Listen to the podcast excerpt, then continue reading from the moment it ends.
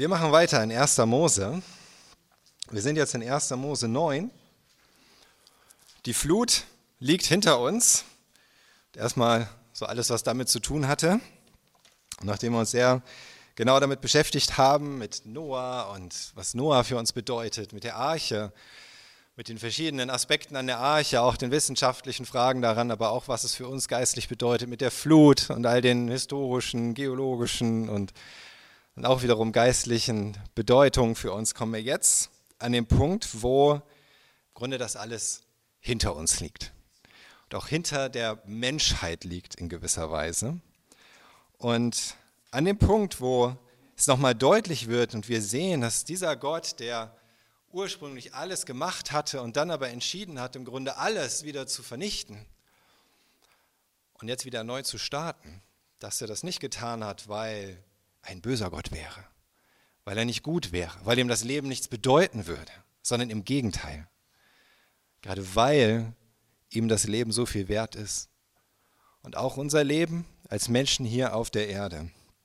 Und das Thema für heute in unserem Abschnitt das ist 1. Mose 9, Verse 1 bis 17. Unser Thema für heute ist der Wert des Lebens, der Bund des Lebens. Der Wert des Lebens und der Bund des Lebens. Und ich lese euch mal die Verse, die 17 Verse zu Anfang vor. Da heißt es, dann segnete Gott Noah und seine Söhne. Er sagte, seid fruchtbar, vermehrt euch und füllt die Erde. Alle Tiere, alle Vögel, alles, was sich auf der Erde regt und auch alle Fische sind in eure Gewalt gegeben. Sie werden vor euch erschrecken und sich fürchten. Und alles, was da lebt und sich regt, soll euch wie die Pflanzen zur Nahrung dienen. Nur das Fleisch, das sein Lebensblut noch in sich hat, dürft ihr nicht essen. Euer eigenes Blut darf auf keinen Fall vergossen werden, denn ich wache darüber und werde es wieder einfordern, vom Tier genauso wie vom Menschen. Ich werde Rechenschaft für das Leben jedes Menschen fordern. Wer das Blut von Menschen vergießt, durch Menschen werde vergossen sein Blut. Denn der Mensch ist zum Abbild Gottes gemacht. Und ihr seht zu, dass ihr viele Nachkommen habt, bevölkert die Erde. Und dann sagte Gott zu Noah und seinen Söhnen, ich schließe diesen Bund mit euch und euren Nachkommen und auch mit allen Lebewesen bei euch, mit den Vögeln, dem Vieh und allen anderen Tieren der Erde, die mit in der Arche waren. Und ich sichere euch zu, nie wieder werde ich das Leben durch eine Wasserflut vernichten. Nie mehr wird eine Flut die Erde zerstören. Dieser Bund zwischen mir und euch gilt jeder kommenden Generation und jedem Lebewesen bei euch. Und als Zeichen dafür setze ich meinen Bogen in die Wolken. Jedes Mal, wenn ich Wolken über der Erde zusammenziehe und wenn dann der Bogen erscheint, werde ich an mein Versprechen denken, das ich euch und allen Lebewesen gegeben habe. Nie mehr sollen die Wassermassen zu einer Flut werden, die alles Leben vernichtet. Der Regenbogen wird in den Wolken stehen und ich werde ihn ansehen und an den ewigen Bund denken, den ich mit euch und allen Lebewesen auf der Erde geschlossen habe. Und dieser Bogen, sagte Gott zu Noah, ist das Zeichen, für den gültigen Bund. Der Wert des Lebens. Zunächst einmal geht es los in Vers 1, dass es heißt, dann segnete Gott Noah und seine Söhne. Er sagte, seid fruchtbar, vermehrt euch und füllt die Erde. Alle Tiere, alle Vögel, alles, was sich auf der Erde regt und auch alle Fische sind in eure Gewalt gegeben.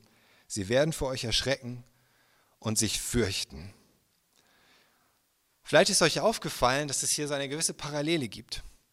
Das, was Gott hier zu Noah sagt, wie es heißt, Gott segnete Noah und seine Söhne und dann sagt er, seid fruchtbar, vermehrt euch, füllt die Erde und dann noch etwas über das Verhältnis von Menschen zu Tieren. Kommt euch das irgendwie bekannt vor? Genau das Gleiche sehen wir auch am Anfang der Schöpfung. Als Gott zu Adam redet oder zu den Menschen redet. In 1. Mose 1 Vers 28. 1. Mose 1, Vers 28, da heißt es, Gott segnete sie. Und Gott segnete Noah, Gott segnete sie, die Menschen, und dann sagt er zu ihnen, seid fruchtbar und vermehrt euch und füllt die Erde. Und macht sie euch untertan. Herrscht über die Fische im Meer, über die Vögel am Himmel und über alle Tiere, die auf der Erde leben. Gott wiederholt das hier praktisch haargenau den Segen. Sie sollen sich vermehren, sie sollen die Erde füllen, sie sollen über die Tiere herrschen, über die ganze Schöpfung herrschen und macht damit klar, dass Noah im Grunde wie so ein neuer Adam ist. Wie ein zweiter Adam. Es ist ja wie eine Neuschöpfung, wie eine Wiederherstellung der Schöpfung. Und Gott bekräftigt das, was er zu Adam gesagt hatte. Selbst nach Sündenfall Und auch nach dem, was in der Flut eben passiert ist, was nötig war, was in der Zwischenzeit durch die Menschen getan wurde, trotzdem gilt das noch. Gott möchte die Menschen segnen. Der Segen Gottes liegt auf den Menschen und auf der Menschheit. Auch trotz dem, was Gott vorher gesagt hat am Ende von Kapitel 8, ihr erinnert euch, wo Gott sagt, äh, alles, was aus dem Herzen des Menschen kommt, ist böse. Das Gottes neutrales, objektives, nüchternes Urteil. Und trotzdem, Gott segnet diese Menschen. Und er sagt, ich möchte, dass ihr lebt. Ich möchte, dass ihr euch vermehrt und dass ihr wieder die Herrschaft einnehmt hier über die Erde. Die Herrschaft über die Schöpfung und besonders bei uns jetzt hier in Kapitel 9 die Herrschaft über die Tiere. Und dann heißt es aber, und das ist jetzt anders in Vers 3, und alles, was da lebt und sich regt, soll euch wie die Pflanzen zur Nahrung dienen. Was hatte Gott zu Adam gesagt? Was sollte ihm zur Nahrung dienen? Die Pflanzen, alle samentragenden Früchte und so weiter. Das sollte Adam zur Nahrung dienen. Und jetzt heißt es, alles, was sich regt und was erlebt, alle Tiere, soll euch wie die Pflanzen zur Nahrung dienen. Das ist neu. Wir wissen nicht genau, ob die Menschen nicht vorher schon einfach aus sich heraus sich das Recht genommen hatten, Tiere zu essen. Wissen wir nicht. Aber es war nicht Gottes Auftrag. Es war nicht Gottes Erlaubnis bis dahin. Aber jetzt an dieser Stelle sagt Gott, etwas ist anders. Ihr dürft jetzt auch Tiere essen. Tiere, Fleisch soll euch als Nahrung dienen. Und, da fügt er hinzu, am Ende von Vers 2, sie werden für euch erschrecken und sich fürchten. Auch das war offenbar vorher nicht so dass viele Tiere instinktiv solch eine Scheu hatten vor den Menschen, solch eine Angst im Grunde und äh, fliehen, wenn Menschen ihnen in den Weg kommen. Bisher war es auch so, dass Menschen die Schöpfung gebrauchen durften, auch Tiere gebrauchen durften für das menschliche Leben. Es fängt ja damit an, dass Gott den Menschen Fälle gegeben hat, weil sie nackt waren. Dafür mussten Tiere sterben. Sie durften Tiere opfern, hat Abel getan. Und das war richtig so, als Gabe für Gott. Sie haben dann sicherlich auch von toten Tieren Knochen benutzt, Leder benutzt, Sehnen benutzt. Aus Tieren kann man praktisch alles machen. Im Grunde geht mal äh, äh, Richtung Alaska, ja, da wo äh, die Inuit leben, ja, früher genannt Eskimos, die machen aus Seehunden alles was sie brauchen. Es gibt keine Pflanzen, es gibt keine Bäume, es gibt nichts außer Seehunde. Sie machen alles aus Seehunden. Alle Kleidung, alles Werkzeug, alle Seile und Zelte und alles. Das konnten die Menschen bis dahin auch schon machen. Sie durften das. Aber jetzt kommt noch etwas hinzu, nämlich Fleisch als Nahrung. Die Menschen werden jetzt offiziell zu Jägern. Ist ja nicht genau umgekehrt, wie es immer heißt, dass die Menschen angefangen haben als Jäger und Sammler. In der Bibel lernen wir, dass sie angefangen haben eigentlich als Hirten und, und Bauern. Kain und Abel. Denn sie waren von Anfang an schlau genug dafür. Aber jetzt kommt die Jagd dazu. Menschen werden zu Jägern, Tieren zu Gejagten. Und jetzt ist die Frage, warum ist das so? Warum sagt Gott das hier den Menschen? Ihr dürft jetzt auch Fleisch essen. Einfach so, weil Gott denkt, ach komm, ist doch lecker. Ja, gönnen wir das doch den Menschen mal, so einen schönen Burger oder ein ordentliches Schnitzel oder so. Warum? Wir müssen das sehen, alles unter diesem, unter diesem großen Thema, was Gott uns da zeigen möchte, der Wert des menschlichen Lebens. Gott segnet die Menschen und er möchte, dass sie wieder leben. Er möchte menschliches Leben auf der Erde. Und wir haben uns schon Gedanken darüber gemacht, wie sich womöglich auch das Klima geändert hat nach der Flut zum Beispiel. Falls es so war, dass es vorher wesentlich tropischer war, das Klima, und jetzt wesentlich ungleichmäßiger, rauer, Stürme, Regen, Dürren, alles, was dadurch dazugekommen ist, wird es wesentlich schwieriger für die Menschen zu überleben. Wird es wesentlich schwieriger, sich zu behaupten auf dieser Erde. Vielleicht ist das der Grund, warum Gott sagt, ihr dürft etwas hinzufügen zu eurem Ernährungsplan, nämlich das Fleisch der Tiere. Warum? Weil ihr leben sollt, weil ihr euch vermehren sollt, weil die Menschheit nicht untergehen soll und weil es sonst schwierig wird für euch. Und Wisst ihr, dass Wildfleisch sehr viel gesünder ist als das Fleisch von domestizierten Tieren? Selbst wenn es bio ist. Weil Wildfleisch ist das beste Fleisch, was du essen kannst. Es hat einen weit höheren Gehalt an Omega-3-Fettsäuren und so weiter. Es ist weniger Fett, es ist einfach gut. Ähm, für denjenigen, der Fleisch essen möchte. Also wenn du die Chance hast wenn du es magst, ist Wildfleisch. Und das können die Menschen jetzt machen und es ist gut für sie an dem Punkt zum Überleben. Und das ist das, worum es geht, dass der, der Mensch überlebt. Und wir müssen uns das klar machen, dass die Schöpfung, auch das Leben der Tiere, untrennbar mit dem Erhalt und mit dem Leben der Menschen zusammenhängt. Es war von Anfang an so. Wir haben gesehen, die Schöpfung wurde gemacht auf das Ziel hin, dass es Menschen gibt. Nachdem der Mensch gemacht wurde, war die Schöpfung sehr gut. Vorher war sie auch schon gut, dann war sie sehr gut. Denn das war das Ziel Gottes damit, dass es den Menschen gibt, sein Ebenbild hier auf der Erde. Reden wir gleich noch darüber. Es war so, dass die Menschen herrschen sollten über die Schöpfung. Es war so, dass, weil die Menschen gesündigt haben, auch die Schöpfung gefallen ist. Ob das nun fair war oder nicht. Aber es war so. Nach dem Sündenfall war die Schöpfung genauso gefallen wie die Menschen und dem unterworfen. Die Menschen haben die Schöpfung mit Gewalt erfüllt. Lernen wir in 1. Mose 6. Die Schöpfung muss darunter leiden, was die Menschen tun. Die Schöpfung wird vernichtet wegen der Bosheit der Menschen. Nur deswegen sagt Gott selbst wörtlich in Kapitel 8, 1. Mose 8, nur wegen der Menschen habe ich alles vernichtet. Die Schöpfung muss mitleiden. Und auch jetzt ist es immer noch so, die Schöpfung hat diesen Zweck, das menschliche Leben zu erhalten und zu fördern.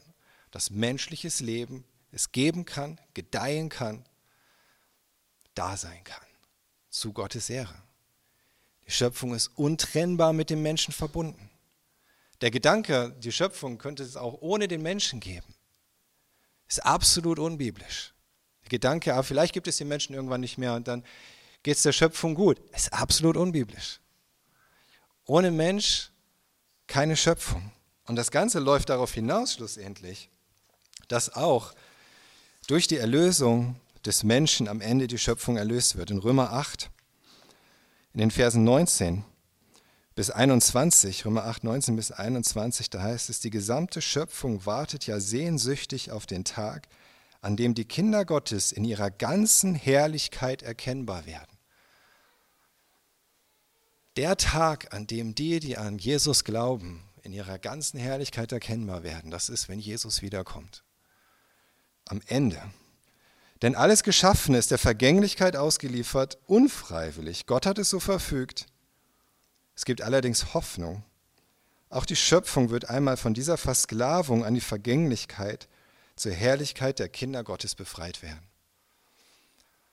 Der Fluch, die Vergänglichkeit kam mit der Sünde der Menschen und die Erlösung der Schöpfung kommt mit der Erlösung der Menschen, der Erlösung der Kinder Gottes. Aber bis dahin sind Mensch und Schöpfung untrennbar miteinander verbunden. Und die Schöpfung ist da, damit es menschliches Leben geben kann. Das ist Gott, dieses Leben der Menschen wert. Und deswegen dürfen sie die Tiere an dem Punkt und ab da auch essen als Nahrung gebrauchen. Das kann man, das kann einen dazu bringen, Fleisch zu essen. Das muss einen nicht dazu bringen, Fleisch zu essen. Ja. Ähm, genauso wenig, wie es vorher schlecht war, als Mensch nicht alles Gemüse zu essen, obwohl Gott einem doch alles Gemüse gegeben hat als Nahrung. Es war nicht verwerflich, nicht alles Gemüse zu essen. Und genauso ist es natürlich heute auch aus Gottes Sicht nicht verwerflich, kein Fleisch zu essen. Ja, natürlich letzten Endes. Es ist uns gegeben und wir können es gebrauchen. Müssen aber natürlich nicht. Es gibt dann jetzt aber eine Einschränkung ab Vers 4. Nur das Fleisch, das sein Lebensblut noch in sich hat, dürft ihr nicht essen. Nur das Fleisch, das sein Lebensblut noch in sich hat, dürft ihr nicht essen.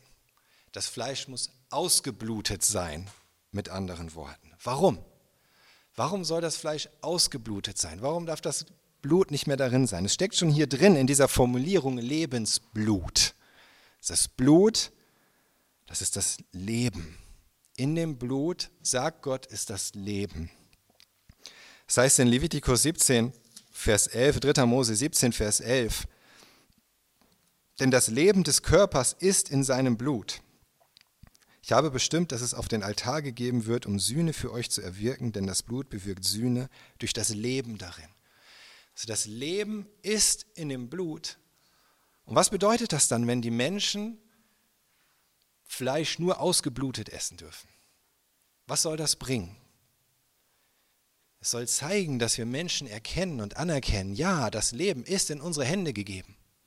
Es ist in unsere Gewalt gegeben. Gott sagt, das Leben der Tiere, du darfst es nehmen für dein Leben, aber das heißt nicht, dass dieses Leben dir gehört.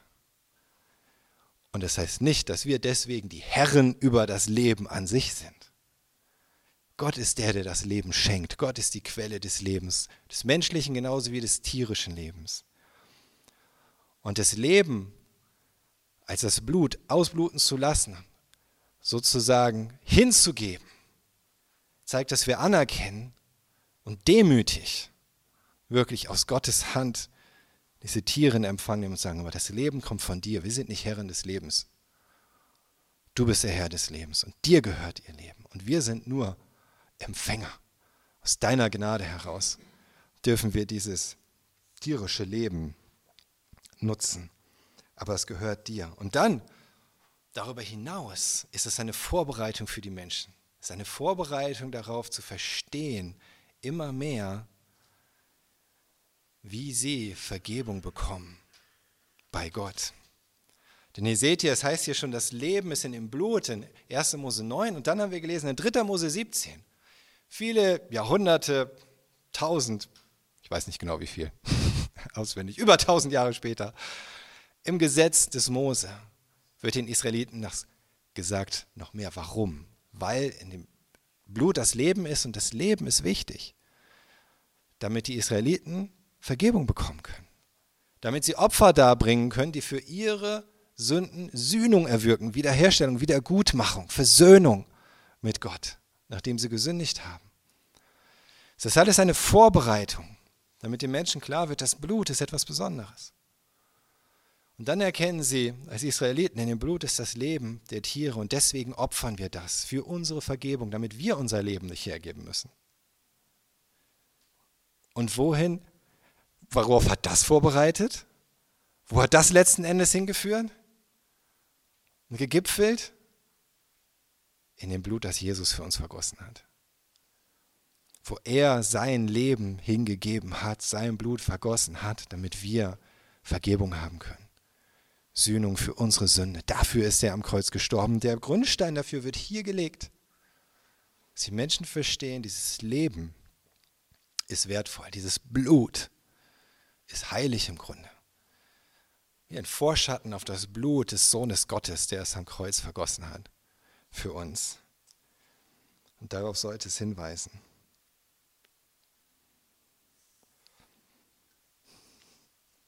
Und Gott macht hier natürlich klar, wenn dieses Blut der Tiere und das Leben der Tiere so wichtig, so bedeutsam ist, dass die Menschen darauf achten sollen, dass das Fleisch ausgeblutet ist, bevor sie es essen dann heißt das natürlich auch, dass wir, auch wenn wir ja, als Menschen es nutzen dürfen, eine Verantwortung vor Gott haben. Für diese Schöpfung, für die Tiere, so wie es von Anfang an war, wie Gott es zu Adam schon im Garten Eden gesagt hat. Und nicht zu sagen, ja, wir sind die Herren der Schöpfung und die Schöpfung steht und fällt mit mir, sondern anzuerkennen, aber das Leben an sich, auch in der Schöpfung, ist Gott heilig. Und ich kann damit nicht einfach machen, was ich will, sondern nur in Verantwortung vor Gott. Das kommt alles zusammen. Das ist das Gleichgewicht. Und es heißt in Vers 5, euer eigenes Blut darf auf keinen Fall vergossen werden, denn ich wache darüber und werde es wieder einfordern, vom Tier genauso wie vom Menschen. Ich werde Rechenschaft für das Leben jedes Menschen fordern. Und hier sagt Gott, okay, es gibt ein Blut, das ist noch heiliger als das Blut der Tiere, es ist Blut des Menschen. Er sagt, es darf nicht vergossen werden von Menschen. Das heißt, Menschen dürfen andere Menschen nicht absichtlich und ohne gerechtfertigten Grund töten.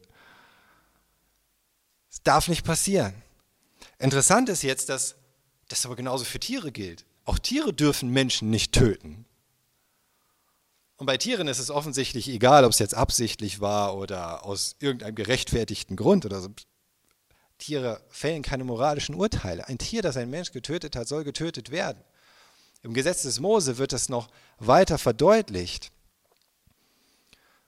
dass das, dass das nötig ist. Warum?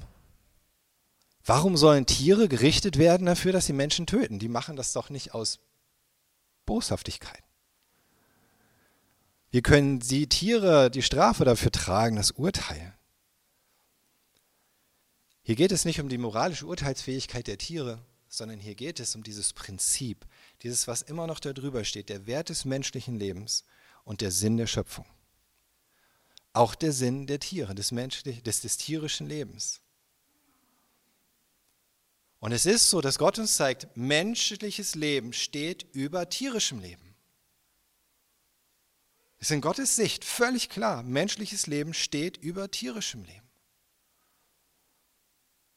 Trotzdem sollen Menschen natürlich Verantwortung nehmen für tierisches Leben, aber es steht darüber und das bedeutet, wenn ein Tier einem Menschen das Leben nimmt, hat das Tier immer gegen die Schöpfungsordnung verstoßen. Immer gegen diese Ordnung, die Gott festgelegt hat. Tierisches Leben ist für menschliches Leben da. Tierisches Leben darf nicht menschliches Leben nehmen.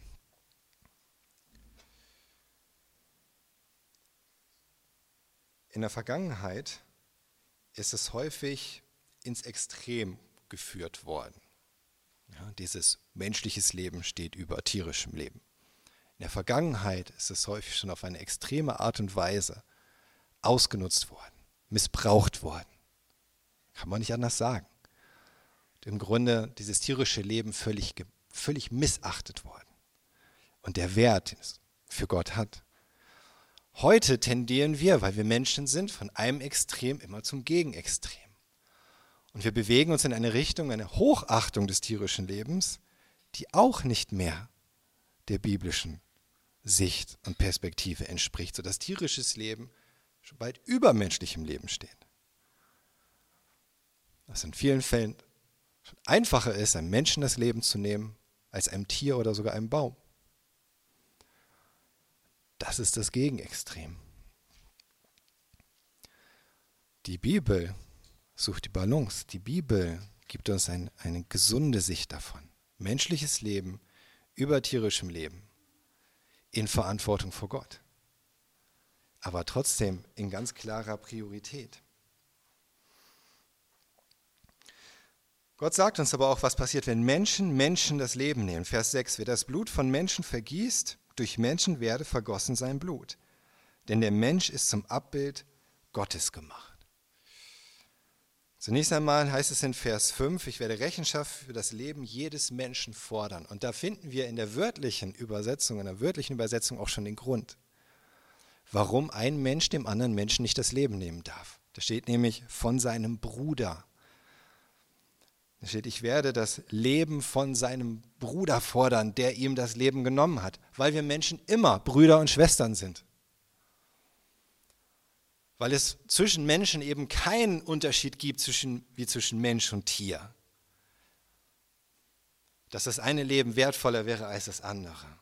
Gibt es nicht in Gottes Augen. Weil wir alle abstammen, nicht nur von Adam und Eva, sondern sogar von Noah und seiner Frau. Wir sind Brüder und Schwestern, alle Menschen auf der Welt. Und egal, welchen Menschen du töten könntest, es ist immer dein Bruder oder deine Schwester, die du tötest. In Gottes Augen. Und deswegen falsch. Es ist falsch. Es geht hier, um das klar zu machen, es geht um Mord.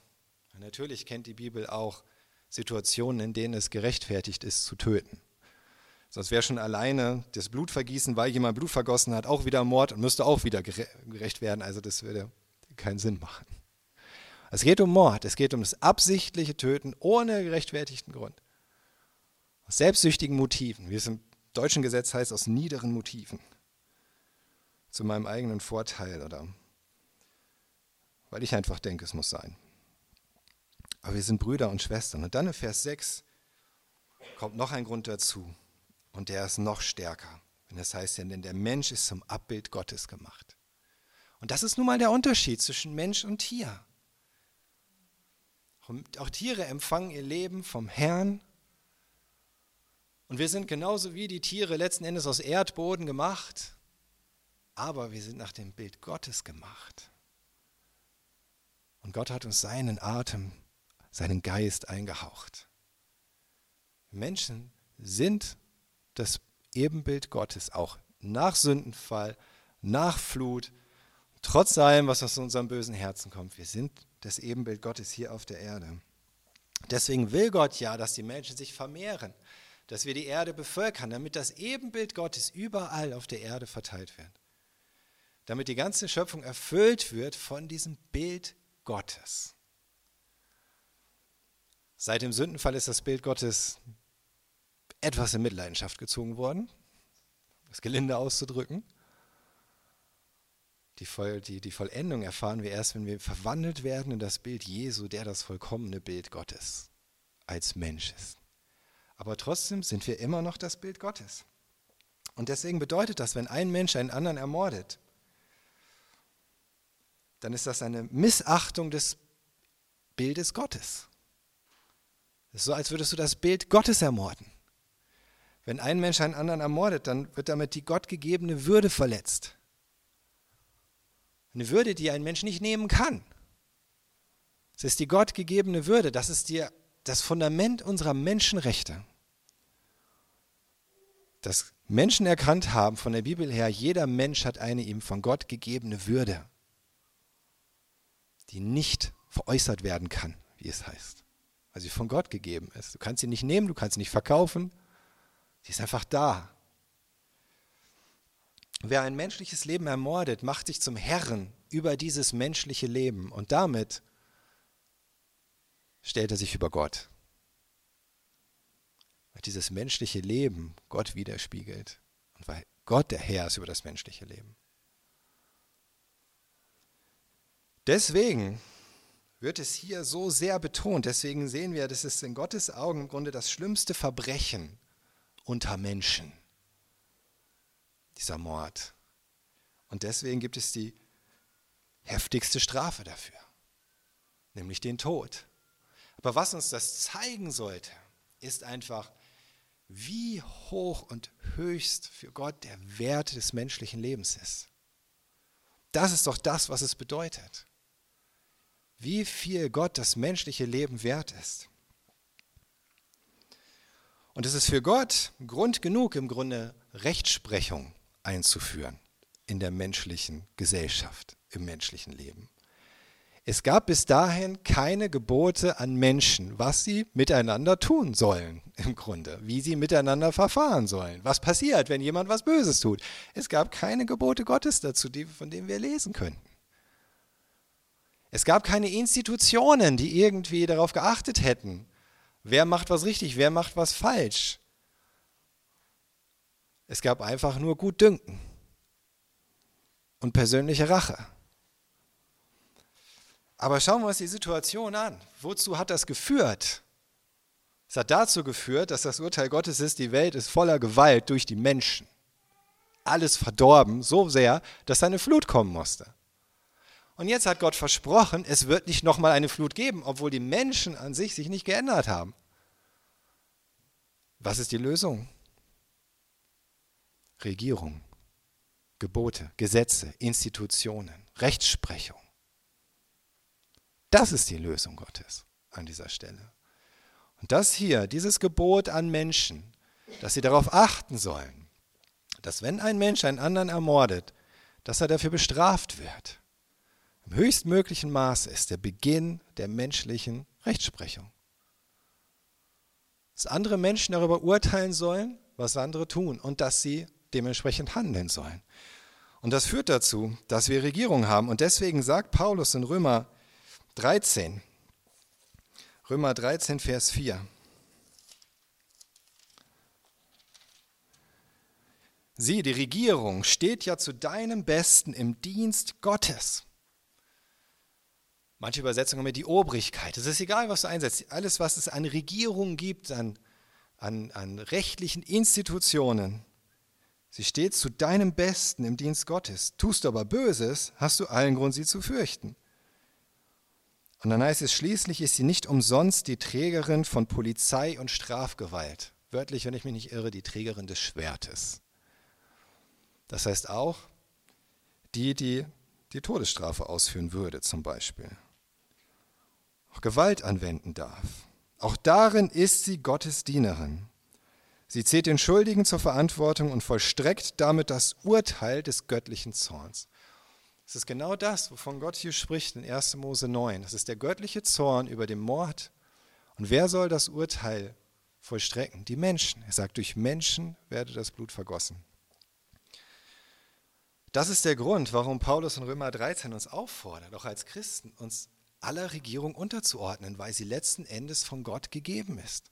Natürlich mit der Einschränkung wie die Apostel, ne, wenn es gegen Gottes Gebote verstößt, was die Regierung sagt, musst ihr nicht gehorchen.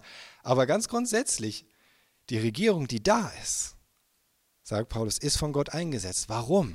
Damit es nicht nochmal so weit kommt wie vor der Flut.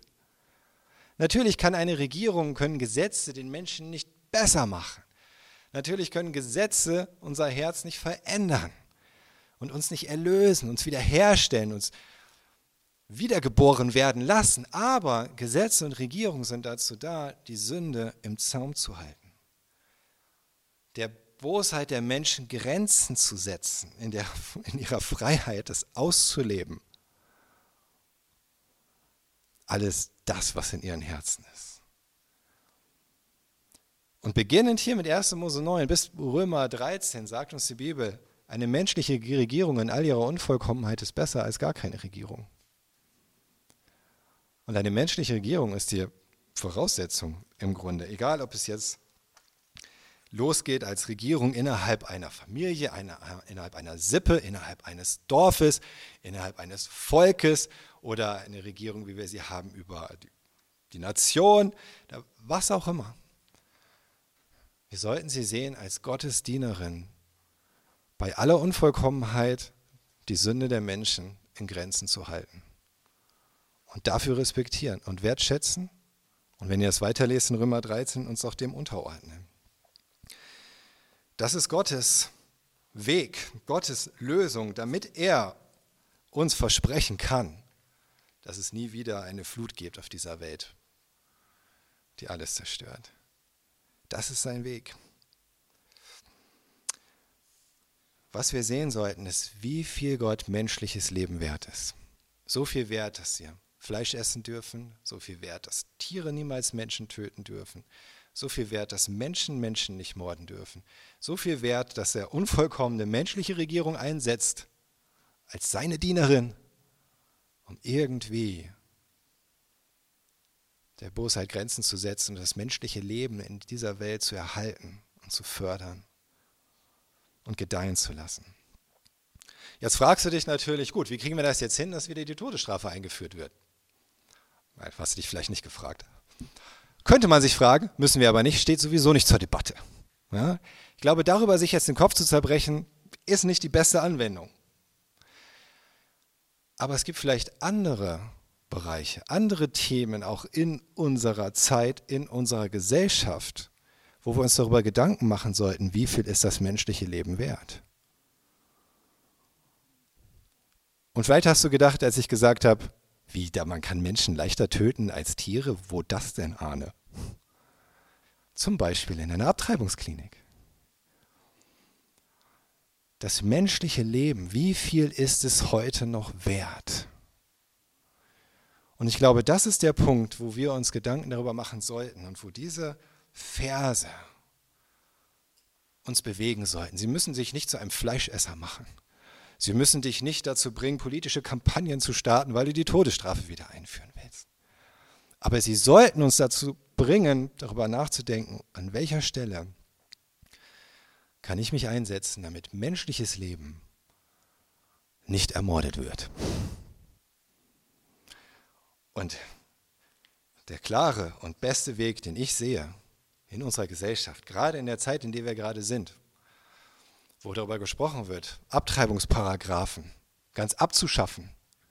Und das ist das einzige politische Thema, das in dieser Gemeinde erlaubt ist. Ja? Abtreibung, weil es um menschliches Leben geht und wirklich das Retten menschlichen Lebens in einer ganz klaren Form. Und ich gebe euch wirklich die Empfehlung, ich gebe euch den Rat, tut, was ihr tun könnt.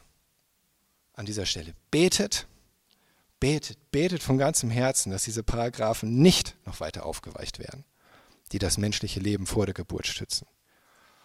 Unterstützt Organisationen, die sich dafür einsetzen, nicht nur politisch, sondern ganz praktisch schwangere Frauen zu unterstützen, zu ermutigen, zu beraten, zu begleiten, für sie da zu sein.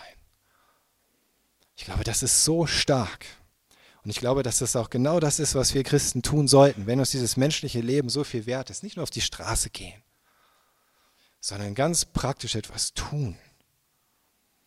Denn der Unterschied zwischen Politik und Nächstenliebe, sage ich immer, Politik verlangt von anderen etwas zu tun. Nächstenliebe tut selbst etwas. So, was kannst du tun? Unterstütze zum Beispiel 1000 Plus, ist eine einfach geniale Organisation, die sich um Schwangere kümmert. Sie berät, sie auch ganz praktisch unterstützt, selbst finanziell. Auch hier in Rostock gibt es einen Verein, der Schwangere in Not berät, begleitet, unterstützt. Ich weiß immer nicht, ob Rückenwind oder Aufwind. Ich verwechsel es immer wieder. Weiß jemand? Rückenwind e.V. Genau, Rückenwind e.V. Auch da könnt ihr aktiv werden, es unterstützen, euch engagieren, spenden. Ihr könnt etwas tun für den Erhalt menschlichen Lebens. Und das sollten wir tun. Und ich glaube, das ist eine sehr gute Anwendung. Und letzten Endes weist es am Ende natürlich wieder hin auf Jesus. Derjenige, der selbst sein Blut vergossen hat. Der ermordet wurde und dabei selbst sein Blut vergossen hat für die Mörder. So wie es hier heißt, dadurch Menschen, dass wenn das menschliche Blut vergossen wird, soll wiederum durch Menschen das menschliche Blut vergossen werden. Das hat in Jesus wieder seine volle Erfüllung gefunden. Er als Mensch hat sein Blut vergossen für die Mörder und für uns. Und letzten Endes braucht jeder Einzelne, jeder Einzelne von uns das genauso wie ein Mörder irgendwo da draußen in der Welt, diese Vergebung. Durch das, was Jesus am Kreuz für uns getan hat. Und damit machen wir für heute hier an dieser Stelle Schluss. Jesus, ich danke dir dafür, dass du der Herr des Lebens bist. Ich danke dir, dass auch diese Verse, die so klar und gleichzeitig auch so, so verwirrend sein können und irritierend, Herr, dass du da so viel reingelegt hast. Ich danke dir, dass wir erkennen dürfen, wie viel dir das menschliche Leben wert ist, Herr.